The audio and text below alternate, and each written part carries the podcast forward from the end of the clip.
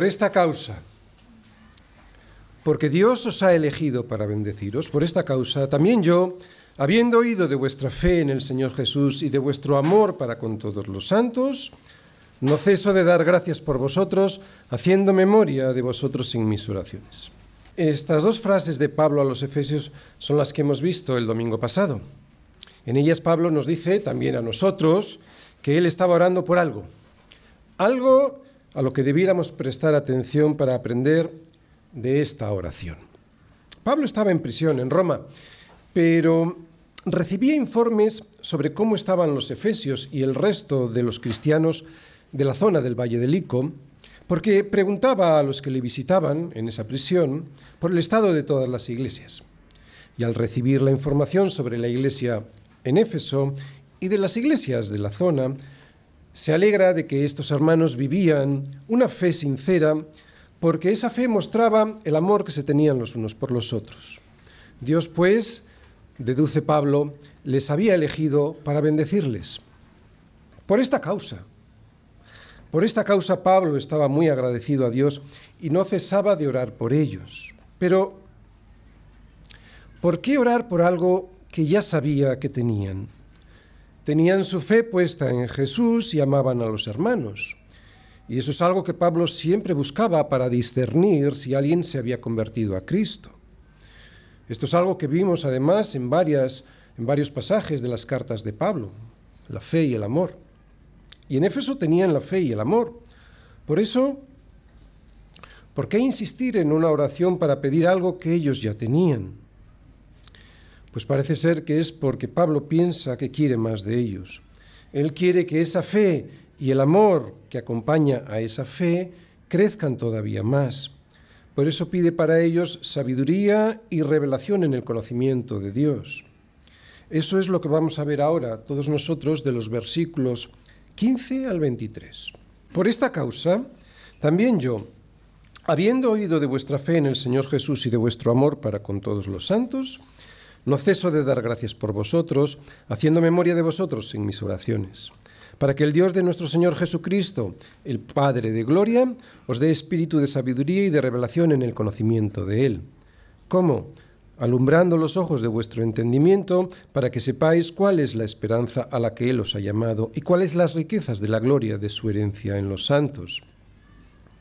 Y también cuál es la supereminente grandeza de su poder para con nosotros los que creemos, según la operación del poder de su fuerza, la cual operó en Cristo resucitándole de los muertos y sentándole a su diestra en los lugares celestiales, sobre todo principado y autoridad, y poder y señorío, y sobre todo nombre que se nombra, no solo en este siglo, sino también en el venidero y sometió todas las cosas bajo sus pies y lo dio por cabeza sobre todas las cosas a la Iglesia, la cual es su cuerpo, la plenitud de aquel que todo lo llena en todo.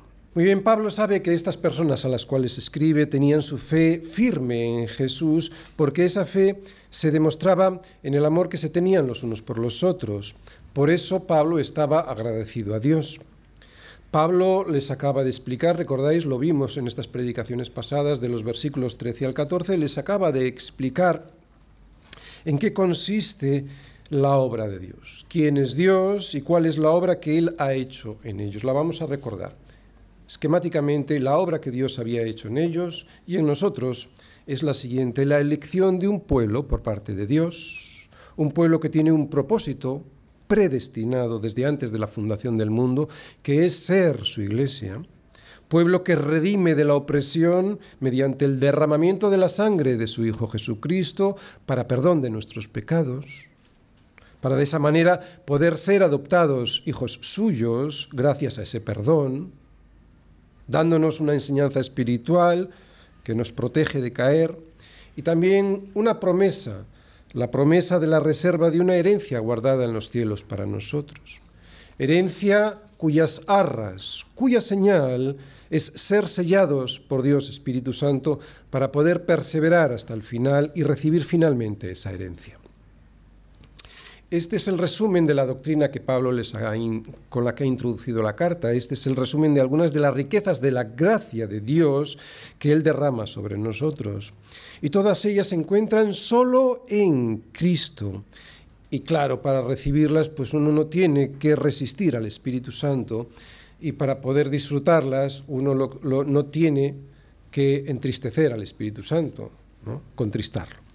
Acabo de resumir en siete puntos la enseñanza que Pablo eh, les da a estos efesios con la que Pablo inicia la carta. Enseñanza que, como os digo, vimos en los versículos del 13 al 14.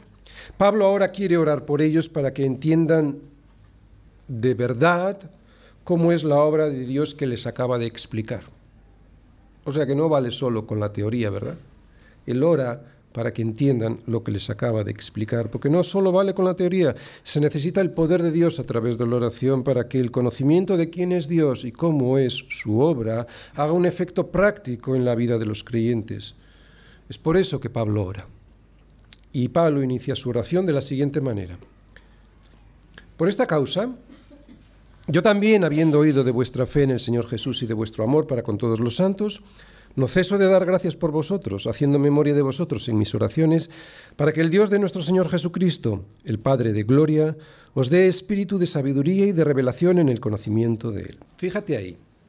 Dicho de otra manera y para entenderlo mejor, por esta causa, por cuanto Dios os ha escogido para bendeciros, y ahora que me han informado de que vuestra fe se manifiesta en el amor para con todos los hermanos, yo no ceso de dar gracias y de orar para que entendáis todavía mejor esa obra con la que Dios os ha bendecido. Esta oración de Pablo nos demuestra dos cosas. Primero, que es bueno conocer quién es Dios y lo que hizo por nosotros. Y segundo, que por lo tanto es bueno orar como ora Pablo, para pedir por más conocimiento de quién es Dios y de lo que hizo por nosotros. Pablo ora pues por los efesios pidiendo a Dios por espíritu de sabiduría y de revelación en el conocimiento de Él. Pero esto es bueno de verdad. O tener cada día mayor conocimiento de Dios podría traer soberbia al corazón del hombre. Desde luego, en una primera lectura de estos versículos está claro que sí. Parece que es bueno conocer cada día más de Dios y la inmensa gloria que hay en la gracia que nos regaló en la cruz del Calvario, algo que afirmaremos luego con mayor solidez cuando entremos a ver en profundidad este pasaje versículo a versículo. Además, el verdadero conocimiento sobre quién es Dios no produce soberbia. Porque saber que mi salvación fue por gracia, Saber que la obra de Dios Padre que diseñó en la eternidad antes de que crease el mundo y que incluye la obra que cumplió Dios Hijo, muriendo por nosotros sobre una cruz, y la de Dios Espíritu Santo sellándonos con su presencia para que yo así pudiera o pueda perseverar hasta el fin de mi carrera, saber que todo esto es obra de Dios y que fue por su inmenso amor, por gracia, o sea, sin yo merecerlo, eso no origina soberbia, sino todo lo contrario, produce humildad. Mirad, la arrogancia, en el ser humano no surge del conocimiento sobre Dios, por lo menos del verdadero y profundo conocimiento de quién es Dios y su obra en nosotros, sino surge de no conocerlo y especialmente del rechazo a conocerlo. Cuando nosotros decimos que lo que hay en la Biblia, lo que dice Dios de sí mismo y de nosotros, es la verdad, y otros nos dicen que eso no puede ser la verdad, porque la verdad nunca se puede llegar a conocer o que la verdad es relativa, lo primero que nos muestra esa persona es su contradicción y después su arrogancia. ¿Por qué su contradicción? Pues porque está aseverando que la verdad no puede llegar a ser conocida y sin embargo lo dice como si eso que dice fuese la verdad. Es una contradictio in termines, es una contradicción en sus propios términos, porque uno no puede decir que es verdad que la verdad no existe sin incurrir en el absurdo y en el disparate. Otra vez, alguien que diga que la verdad no existe y diga que eso es verdad, eso es un absurdo, es una contradicción. Pero en realidad esta posición de negar la posibilidad de conocer la verdad, esta posibilidad, o mejor dicho, esta posición de aparente humildad, muestra algo que está escondido en el corazón. Y ese algo la Biblia lo llama pecado. Si alguien dice que la verdad es relativa o que no se puede conocer, lo que realmente pretende es justificarse para ni siquiera intentarlo. Porque sabe, en el fondo del corazón todo el mundo lo sabe, que la verdad de Dios escrita en la Biblia va a arrojar luz sobre ese, sobre ese corazón que desea permanecer en tinieblas para seguir haciendo lo que le da la gana. Y ese es el verdadero problema. Quiero hacer lo que me da la gana, por eso digo que la verdad no existe o es relativa y así no tengo que cambiar de vida. Y esto no es humildad, esto es arrogancia camuflada de modestia. No se puede conocer la verdad. No, es soberbia. No se someten a Dios porque rechazan que haya alguien al que deban someterse. De esta manera se convierten en su propio Dios. ¿Para qué? Para hacer lo que les da la gana. Y esto no es humildad en absoluto. Así que sí, se puede conocer de verdad a Dios sin caer en la soberbia. Y se debe conocer cada día más a Dios, ¿no? Por lo menos se debe conocer como Dios quiere ser conocido, como les deseaba Pablo a los Efesios. Por eso él oraba como hemos oído. Oro para que Dios os dé espíritu de sabiduría y de revelación en el conocimiento de Él. Y excepto en las cosas secretas que pertenecen al Señor nuestro Dios, las reveladas son para nosotros y para nuestros hijos, para siempre, para que cumplamos todas las cosas, todas las palabras de esta ley. Por eso Pablo no cesaba de orar por los efesios, por los cristianos en Éfeso, para que ellos pudieran tener un conocimiento profundo de verdad de Dios. Y vemos que pide, lo que pide es que Dios les dé un espíritu de revelación. Pero esto no significa tener un espíritu de adivinación, algo que por cierto está prohibido en las escrituras y que sin embargo podemos ver en los miembros de algunas comunidades que no son bíblicas. Y aunque Dios es soberano y podría revelarle el futuro a alguien a través de un profeta o de una profecía, no es la forma que Él utiliza para guiarnos una vez cerrada ya la revelación que tenemos en las escrituras. Es, verdad que Dios podría utilizar a alguien de una manera excepcional para revelar a otra persona algo de su vida. ¿Por qué es cierto esto? Bueno, pues porque Dios es soberano y puede hacerlo. Él puede hacer lo que quiera y como lo quiera. Pero esa no es la manera en la que Él se relaciona con nosotros, o por lo menos como vemos en el Nuevo Testamento. Él se relaciona con nosotros a través de su palabra, que es Cristo, y su Espíritu Santo, con el que nos ha sellado para hacérnosla entender. Aquí está el Señor, aquí está Cristo. Pero claro, esto es letra y papel. Se necesita también el Espíritu Santo para que eso se haga carne en nosotros. Con el cierre del canon bíblico, con el amén que veréis al final del capítulo 22 en el versículo 21 de Apocalipsis, ya no hay más cosas que nos puedan ser reveladas aparte de lo que ya está en las escrituras. Dios mismo advierte que aquel que se ponga en el lugar de su palabra, añadiéndole algo o quitándoselo, será reprendido o hallado mentiroso. Esto lo podemos ver en Deuteronomio, en Proverbios y también en Apocalipsis. Otra cosa diferente es pedir porque ese conocimiento que ya está en Cristo, en las Escrituras, Dios me lo revele de una manera que pueda serme útil en la vida. Y eso lo puedo hacer a través de un devocional personal, un devocional de la Escritura, tú en tu casa, de una exhortación de un hermano que nos traiga una palabra bíblica de aliento, una palabra bíblica de aliento, o a través de la exposición bíblica, de una predicación de la palabra. Esto sí es revelación. Revelación es iluminación, como veremos luego cuando entremos, y, lo, y se ve en el versículo 18.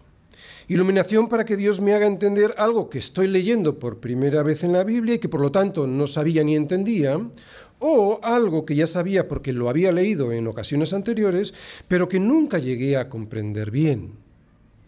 Eso es iluminación. Por esto es por lo que ora Pablo. Pablo ora por este tipo de conocimiento práctico para los efesios. Él, Pablo, primero les ha explicado la verdad de la obra de Dios, doctrina, y después de haberlo hecho, pide a Dios para que puedan entenderlo, por eso ora como ora. y ora dando gracias a Dios por ellos y pidiendo una mayor comprensión de todo lo que les acaba de explicar. Como ya hemos estado viendo, Dios es soberano, absolutamente soberano, eligiendo y predestinando, y nosotros al mismo tiempo somos responsables, absolutamente responsables. También responsables de orar y por lo tanto responsables de hacerlo como conviene. Orar como conviene y no como me conviene. Efesios 1, versículos del 16 al 23. Tenemos que tener claro lo siguiente. Otra vez, Dios es soberano, pero eso no implica que yo me desentienda de hacer las cosas y de hacerlas como las tengo que hacer. Por lo tanto, hay que orar como hay que hacerlo y no como me gustaría hacerlo. Pero quiero explicarlo bien porque podría no entenderse. Mira, está bien orar por mis necesidades y por las necesidades de los demás. Está bien orar por mi salud y por la salud de los demás. Está bien orar por mi futuro profesional y por el futuro profesional de los demás. Está bien orar por mis exámenes y también por mis estudios y por los estudios y los exámenes de mis hermanos. Está bien, está bien y, y debe hacerse. Pero lo que hoy Pablo nos va a enseñar es que eso no es lo más importante, que eso no es lo prioritario, que orar por eso no es lo prioritario, porque ¿qué aprovechará al hombre si ganare todo el mundo y perdiere su alma? Por eso vemos cómo esta oración de Pablo vuela muchísimo más alto que muchas de las oraciones nuestras. Nosotros tenemos necesidades, pero la necesidad más urgente, la más importante, es conocer a Dios como Dios desea ser conocido. Y esa labor nos la facilita Él revelándonos quién es Él para que crezcamos y creamos en Él, pero también quiere que sepamos cuál es nuestra esperanza y nuestra herencia para animarnos. Él quiere que sepamos quién es Él para que le creamos y también quiere que sepamos cuál es nuestra esperanza y nuestra herencia para animarnos. Y también quiere que sepamos cómo es su poder, el poder de Dios, para mantener nuestra fe y llevarnos de esa esperanza a esa herencia. Todo esto es lo que Dios quiere que conozcamos. Y este es el esquema que veo en los versículos que hoy Pablo nos trae para pedir por un mayor conocimiento y un más profundo conocimiento de Dios. Fijaros, primera parte, Gratitud a Dios por ellos, por los Efesios, versículo 16. Segunda parte, petición para que les dé conocimiento, versículos del 17 al 23. Pero esta petición incluye un conocimiento de Dios, versículo 17 y 18a, un conocimiento sobre la esperanza a la que fuimos llamados, versículo 18b, un conocimiento sobre nuestra herencia, versículo 18c, un conocimiento sobre el poder de Dios, versículo 19, y una explicación de cómo es ese poder de Dios, versículos del 20 al 23. Primera parte, gratitud a Dios, versículo 16. No ceso de dar gracias por vosotros, haciendo memoria de vosotros en mis oraciones. Dar gracias a Dios por todo es un síntoma de estar llenos del Espíritu Santo. La gratitud diaria es uno de los resultados de estar viviendo en Cristo, pero sin tener al Espíritu Santo entristecido, contristado. Pablo da gracias a Dios por los efesios, no a los efesios. ¿Os habéis fijado? Pablo da gracias a Dios por los efesios, pero no da gracias a los efesios. Pero sin embargo se lo dice a ellos. Prestad atención porque es interesante esto. Sin embargo se lo dice a ellos. ¿Por qué se lo dice? Porque es bueno que mis hermanos sepan que me alegro de que siguen firmes en el Señor. Es bueno que mis hermanos sepan que me alegro de que siguen firmes en el Señor. Los cristianos en Éfeso seguramente estarían sintiéndose raros y marginados en una ciudad que estaba llena de ídolos, ídolos de los cuales ellos antes eran seguidores. Por eso igual ahora se sienten desanimados, porque al estar en Cristo pues sus familiares, sus amigos y el resto de los habitantes de la región pues se estarían burlando de ellos y hasta les perseguirían. Esto es algo que todos hemos vi vivido en algún momento en nuestra vida, especialmente después de nuestra conversión. Por eso habrá sido de gran ánimo para los efesios sentir la alegría de Pablo al escucharle decir que daba gracias a Dios por ellos. Y al revés, sin duda que para Pablo también la fe que ellos confesaban en el Señor y que se manifestaba en el amor que se sentían los unos por los otros era de bendición para él y por lo tanto de gran alegría para su vida. Así pues, aquí tenemos la primera enseñanza para nosotros. Tenemos en, nuestra iglesia hermanos que son un instrumento de Dios para bendecirnos. ¿Sabías? Tenemos en nuestra iglesia hermanos que son un instrumento de Dios para bendecirnos. Podemos decírselo. Debemos decírselo. Hagámoselo saber. Si son verdaderos hijos de Dios, no se van a ensoberbecer es bueno y de ánimo para ellos que lo sepan, es bueno y necesario para nosotros decírselo. Pablo además dice que oraba todos los días. No ceso de orar por vosotros, dice. Y lo que eso significa es que les tenía en su mente a menudo al orar. Y por lo tanto, que se ponía contento al recordarles sin cesar. Y aquí tenemos otra enseñanza. Hermanos, todo lo que es verdadero, todo lo honesto, todo lo justo, todo lo puro, todo lo amable, todo lo que es de buen nombre, si hay virtud alguna, si algo digno de alabanza, en esto pensad.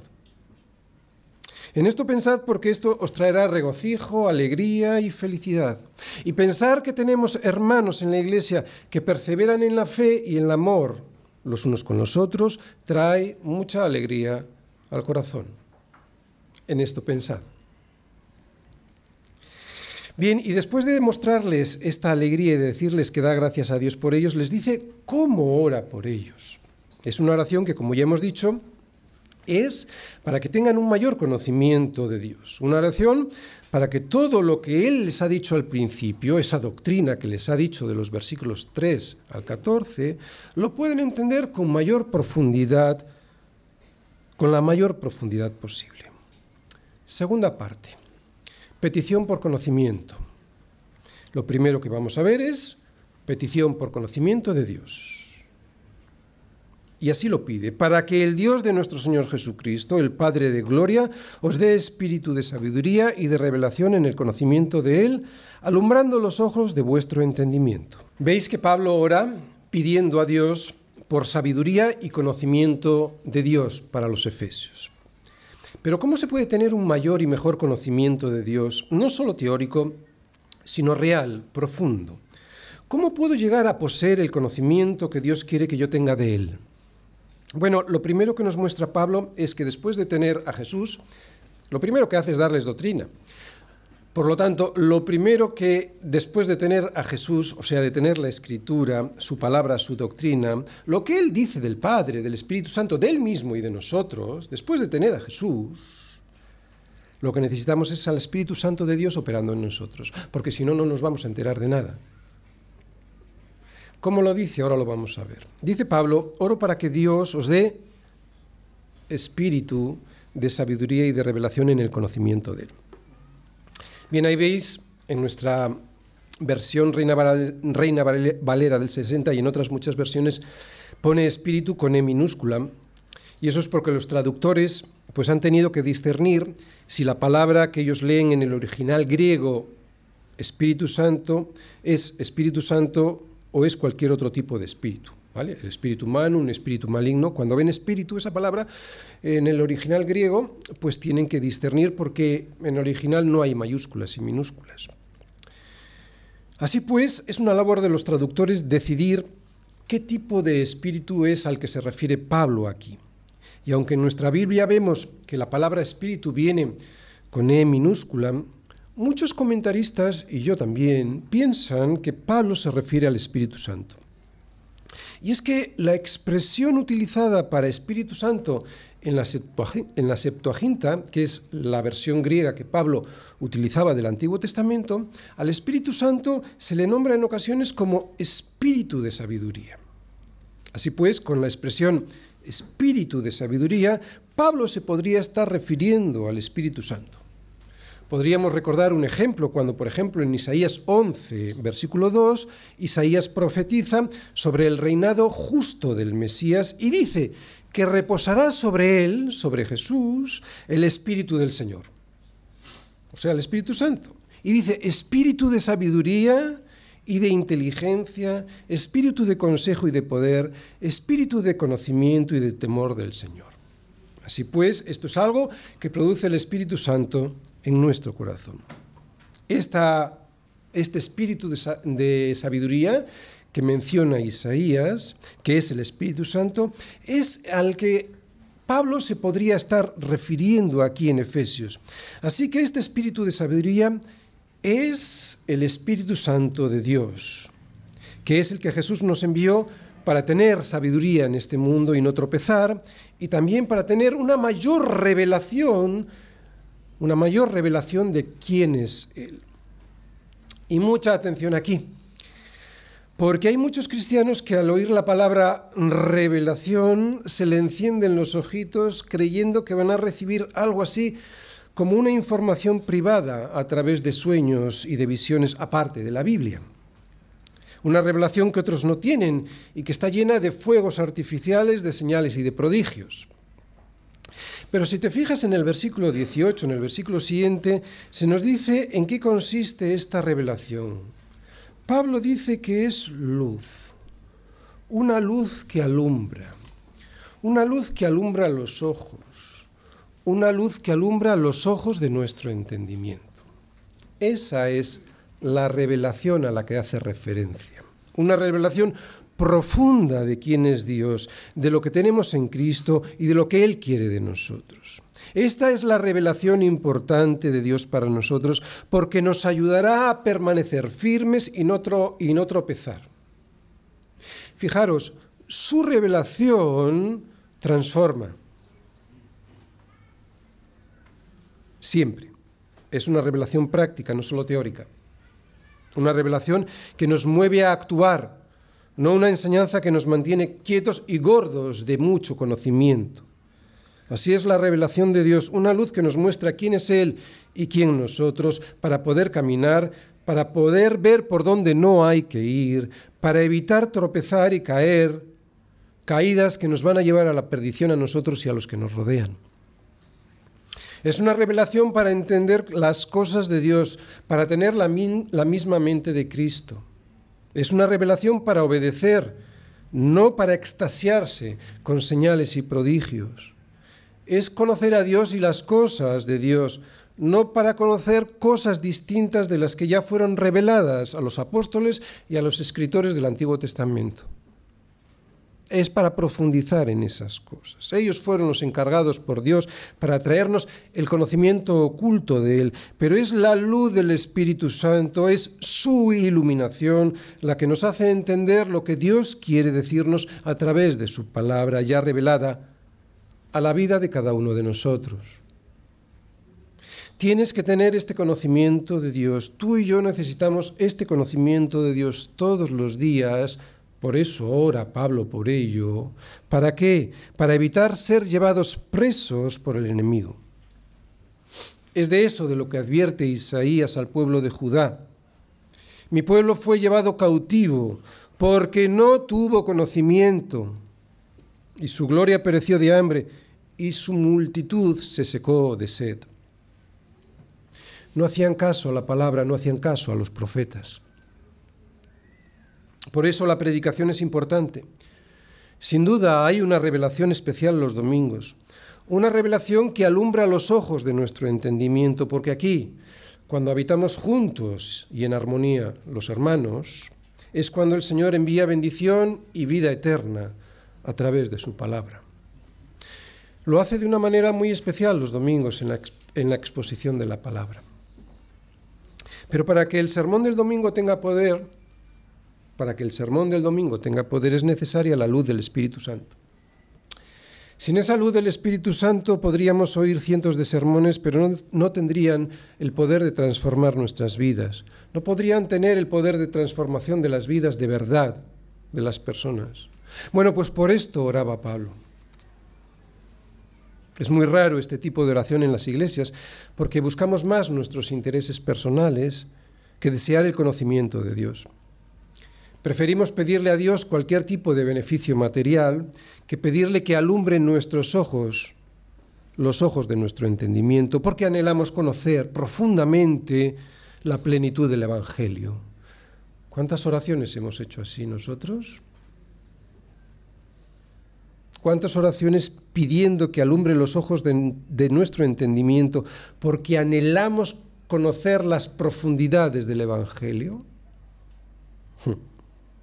¿Habéis oído muchas oraciones así? Oraciones en las que se pide el conocimiento de la gloria de Cristo para poder alabar esa gloria como debe ser alabada. Difícil, ¿verdad? Pues según Pablo, este tipo de oración es la que debiera estar presente en nuestra vida de oración y en la vida de oración de la Iglesia. Que no debiera faltar este, este tipo de oración. Poca gente conoce de verdad a Dios, por eso se cometen tantas faltas y tantos errores en la vida de las congregaciones. Porque o no se busca este conocimiento o se busca de manera equivocada. Pues Pablo nos enseña el patrón que debe dirigir, que debe guiar una oración que pide conocer a Dios. Bueno, primero hay que desearlo, claro. Y después vemos aquí el patrón de una oración que anhela conocer a Dios. Y este conocimiento de Dios esta revelación que Dios quiere darnos sobre quién es Él y su gloria, también es porque quiere que sepas algo. Quiere que sepas algo fundamental para tu vida, para vuestro futuro. Quiere que sepas algo que es fundamental y que os va a ayudar en el sostenimiento de vuestra fe. O sea, no solo quiere que le conozcáis a Él, quiere que conozcáis algo más. El Espíritu Santo quiere alumbrar los ojos de vuestro entendimiento para que sepáis que tenéis una esperanza y una herencia y tenéis que conocerla. Versículo 18, segunda parte. Empezamos por la esperanza. Conocimiento sobre la esperanza a la que fuimos llamados. Para que sepáis cuál es la esperanza a que Él os ha llamado. Por esto también oro. Bien, el cristiano sabe que tiene una esperanza que el mundo no tiene. No hay nada más que asistir a un funeral de alguien que no lo fue, que no fue cristiano, o alguien que fue un religioso, ¿no? por lo tanto alguien que no tuvo una relación personal con el Señor, para darse cuenta de la falta de esperanza en la que vivió al ver la falta de esperanza con, los que, con la que se quedan sus familiares y amigos en el funeral. Sin embargo, en un funeral cristiano, a pesar de la tristeza que deja el que partió con el Señor, hay un gozo profundo que no pretende enmascarar la realidad de la muerte, sino que la muestra como lo que es, la puerta de entrada a la verdadera vida a la que fuimos llamados, la vida eterna. Pero esto nosotros ya lo sabemos y los efesios también. Entonces, ¿por qué pide Pablo a Dios para que lo sepan? Pues porque necesitamos un conocimiento más profundo del que solemos tener sobre cuál es nuestra esperanza. Nos solemos olvidar, por eso siempre estamos quejándonos por las esquinas. La esperanza de nuestra salvación. Porque es bueno saberlo como Dios quiere que lo sepamos para estar seguros de vivir la fe de verdad y con seguridad. Pablo además dice algo sobre esta esperanza no dice que la tenemos sin más. Lo, que dice es que es una esperanza a la que hemos sido llamados. Y aquí vuelve a aparecer la elección de Dios a sus hijos, destinándoles, predestinándoles una esperanza. Y es que no fuiste tú quien te invitaste a entrar, eso no lo hace nadie en ninguna casa, ni mucho menos en la casa del rey, fue Él, el rey, quien te invitó. Fuiste llamado. Muy bien, otra vez el mismo ejemplo que suelo poner para entender bien este asunto. Nadie entra a la residencia oficial del rey de España porque se le ocurra ir, llamar y entrar. No. Entra, si entra, es porque previamente ha sido llamado. Si no, no hay nada que hacer. Por mucho que se empeñe, no lo conseguirá.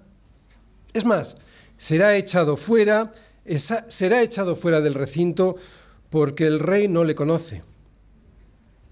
Solo podrá entrar aquel que ha sido llamado, aquel que ha sido invitado a entrar. Así que mi hermano ha sido invitado, ha sido llamado. Es más, has sido forzado, forzado a entrar. Yo sé que esto suena muy extraño, pero esto lo expresa muy bien el Señor en el ejemplo de la parábola de la gran cena. Y ahí vamos a ir todos a Lucas 14, versículo 18 en adelante. En esta parábola nos muestra el Señor a un Señor que convidó a muchos a una gran cena.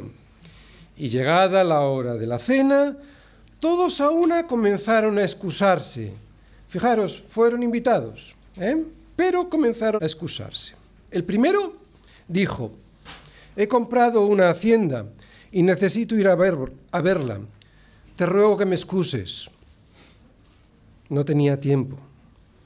Otro dijo, ¿os suena? No tenía tiempo de escuchar la palabra. Otro dijo, he comprado cinco yuntas de bueyes y voy a probarlos. Te ruego que me excuses. Y otro dijo, acabo de casarme y por lo tanto no puedo ir. Nadie quería entrar por sí mismo. ¿Qué le dijo el Señor al siervo en el versículo 23? ¿Qué le dijo este señor a este siervo que estaba enviando las invitaciones? Ve por los caminos y por los vallados y fuérzalos a entrar para que se llene mi casa. Fuérzalos a entrar. Hizo una nueva invitación este señor y a esos otros, que por cierto eran cojos, mancos y ciegos, a esos los forzó a entrar. Así que mi hermano ciego, mi hermano cojo y manco, estás aquí, si es que de verdad estás y eres, porque el Señor te forzó a entrar. Todos sabemos que cuando compartimos nuestra esperanza con otros, nadie está interesado en esa esperanza.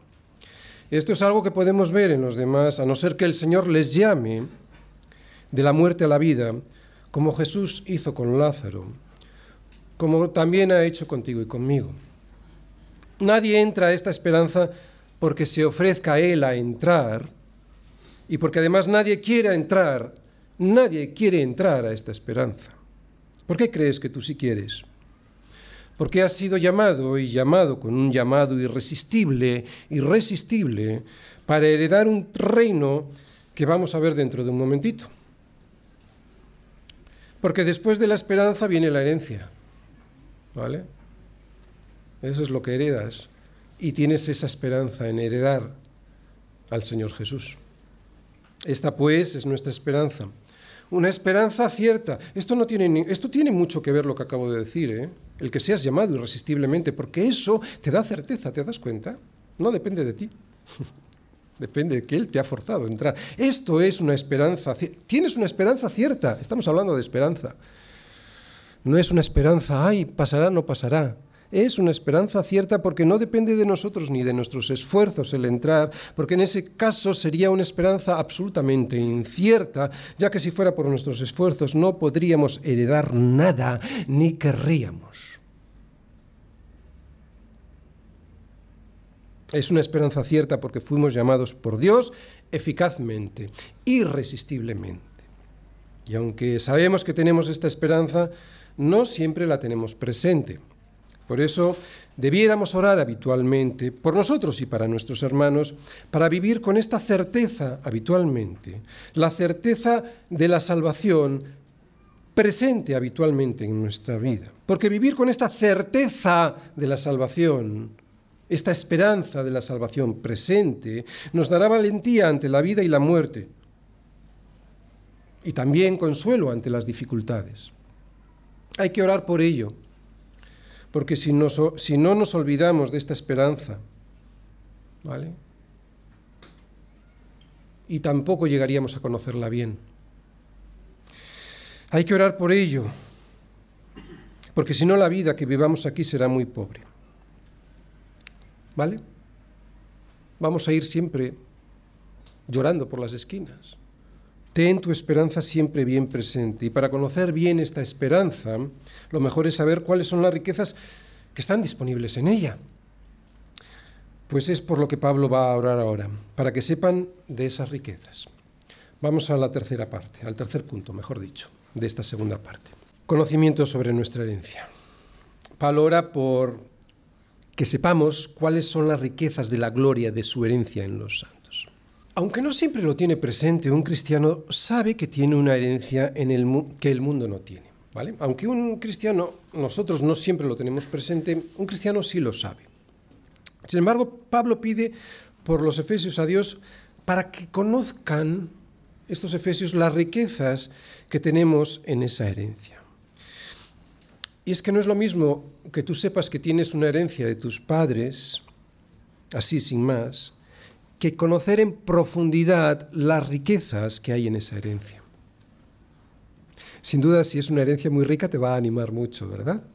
Bueno, Dios nos quiere animar. ¿Os dais cuenta? Primero quiere que oremos para que le conozcamos mejor a Él por quién es Él, pero también anhela animarnos y, para eso, para animarnos, quiere que conozcamos una herencia, o mejor dicho, que tenemos una esperanza y que esa esperanza es una herencia. Y en este caso lo que quiere es que conozcamos las riquezas de esa herencia. Si los efesios supieran que tenían una herencia llena de riquezas, eso seguramente les animaría mucho en un mundo que les hacía pasar por necesidad. ¿Por qué pienso que los efesios podrían estar pasando por necesidad? Bueno, no sé, pero tenemos que recordar qué hacían muchos de esos cristianos en Éfeso. No sé si os acordáis, pero podéis ir no ahora, pero igual en casa, a Hechos, cuando Lucas habla de esta situación. Sabemos que allí muchos de los que habían practicado la magia trajeron los libros y los quemaron delante de todos. Y hecha la cuenta de su precio, hallaron que era 50.000 piezas de plata, era un escándalo de dinero. Pues así crecía la iglesia y prevalecía poderosamente la palabra del Señor. Esto es lo que nos cuenta Lucas en Hechos al relatar el, viaje de Pablo a Éfeso y cómo surgió la iglesia con poder allí. Y ahora, cuatro años después, escribiendo a estos hermanos de Éfeso, desde Roma en su prisión, Pablo les tiene que animar. ¿no? ¿Por qué? Porque los que antes probablemente no tendrían problemas de dinero debido a su profesión, o como videntes, o vendiendo libros de ocultismo, o por participar en el negocio de la magia, pues ahora podría ser que estuvieran en necesidad debido a que sus ingresos pues ya no eran los de antes. Así que saber con certeza que tenemos un futuro lleno de riquezas nos va a ayudar a poner la vista en las cosas de Dios y no en las cosas podridas o que se van a pudrir de este mundo. Pues por eso es por lo que también hay que pedir, para conocerlas, para tenerlas presentes. Y es que conocerlas nos, nos ayudará mucho al sostenimiento de nuestra fe. Porque la fe es la certeza de lo que se espera, la convicción de lo que no se ve. Y para tener certeza hay que saber lo que se espera aunque no lo veas. Porque si no lo ves, mejor dicho, si no lo sabes, aunque no lo veas, si no lo sabes lo que tienes, pues no puedes tener certeza de nada. Por eso Pablo ora para que sepas lo que tienes en los cielos. Cuarto punto. Conocimiento sobre el poder de Dios. ¿Y cuál es, oro por, para que sepáis cuál es la supereminente grandeza de su poder para con nosotros, los que creemos, según la operación del poder de su fuerza? Muy bien, vemos que también Pablo ora para que podamos entender cómo es el poder que Dios utilizó, atención, para poder perdonarnos. Cuando tú y yo podamos ver con meridiana claridad cómo de supereminente y grande es ese poder que Dios necesitó para perdonar nuestros pecados y poder llevarnos con Él. Cuando veamos cómo es ese poder, dejaremos de quejarnos por las cosas que nos quejamos. Por eso Pablo dice, pide, ora para que conozcan ese poder. Pablo no habla del poder de Dios para sanar, para hacer milagros o para hacernos ricos. Si vemos el contexto de la oración, y lo podemos comprobar en los próximos versículos, Pablo habla del poder de Dios para perdonar nuestros pecados, para sacarnos del lodazal en el que nos metimos. Pablo habla del poder que Dios tiene para llevarnos con él a la vida eterna, porque en esos versículos que veremos habla de la resurrección. Hay que dejar claro esto, porque algunos solo desean este tipo de poder para sus vidas. Cuando hablo de sanar, de hacer milagros y de hacernos ricos. Un poder en el que ellos son el centro. Hay gente que no ora por un poder como conviene, ora por un poder que les conviene, un poder en el que ellos son los que hacen los milagros. Sin embargo, cuando veamos este poder como Dios quiere que lo veamos, entonces seremos mucho más agradecidos, porque es un, poder para perdonarnos. Seremos mucho más agradecidos de lo que normalmente lo somos y también más fieles y eficientes en el servicio al Señor. Si no, como llevo diciendo toda la predicación, y por eso Pablo ora, para animarnos, si previamente conocemos todo este poder de Dios, si no, andaremos todo el día arrastrándonos por las esquinas y llorando nuestra desgracia. Necesitamos el poder de Dios para mantenernos, para mantenernos en pie y poder ir caminando seguros hacia su monte santo. Sí, pero también hay que orar para poder entenderlo. ¿Te das cuenta? No solo me vale saber que lo tengo, tengo que orar para entenderlo. Necesitamos entenderlo, entre otros motivos, para ser humildes y agradecidos. Y Pablo compara este poder, que es para los que creemos en ese poder, un poder necesario para perdonarnos, lo compara con el poder que levantó a Cristo de entre los muertos. Y esto lo vemos en los siguientes versículos, versículos 20 al 23. Versículo 20, la cual operó en Cristo, resucitándole de los muertos y sentándole a su diestra en los lugares celestiales, sobre todo principado y autoridad y poder y señorío y sobre todo nombre que se nombra no solo en este siglo, sino también en el venidero, y, sometió todas las cosas bajo sus pies y lo dio por cabeza sobre todas las cosas a la iglesia, la cual es su cuerpo, la plenitud de aquel que todo lo llena en todo. ¡Wow! Esto es demasiado realmente, tanto el versículo 19 en el que veíamos que hay un poder que Dios da a los suyos, como en estos versículos que explican cómo es de inmenso ese poder, eso es algo que veremos en profundidad el próximo domingo. Hoy no me da tiempo. Y creo que es importante conocer en profundidad semejante poder como Dios quiere que lo conozcamos. Así que termino. Orar como conviene, no como nos conviene. Este es el título del sermón. Y aunque debemos orar por todas nuestras necesidades, lo que más nos conviene es orar como vemos que Pablo ora. El Señor nos dice en el Sermón del Monte que no nos afanemos diciendo qué comeremos o qué beberemos o qué vestiremos. ¿Por qué? Porque vuestro Padre Celestial sabe que tenéis necesidad de todas estas cosas. Por eso Él nos dice que lo fundamental es lo siguiente, buscad primeramente el reino de Dios y su justicia, y su justicia, y todas estas cosas os serán añadidas. Debemos pedir por nuestras necesidades, porque así Dios nos lo hace saber, sí. Pero sin duda nuestra mayor necesidad es orar por el entendimiento de quién es Dios, de cuál es nuestra esperanza y cómo de rica es esa herencia de esa esperanza. O sea, que debemos buscar primeramente el reino de Dios y su justicia para que el resto, de las cosas nos vengan añadidas. Conocer bien la riqueza de su gloria nos ayudará a caminar por este mundo siendo agradecidos y sin los lamentos tan habituales entre nosotros.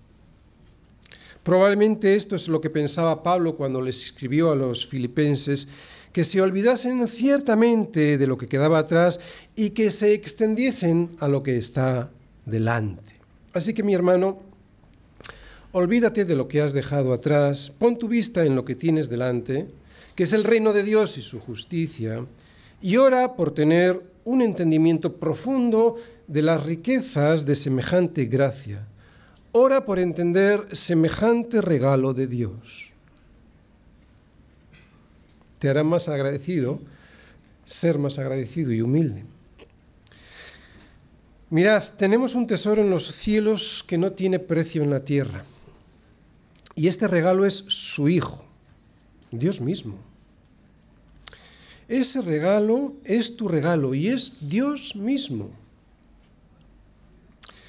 Si Jesús no fuese Dios, no tendría poder para salvarnos.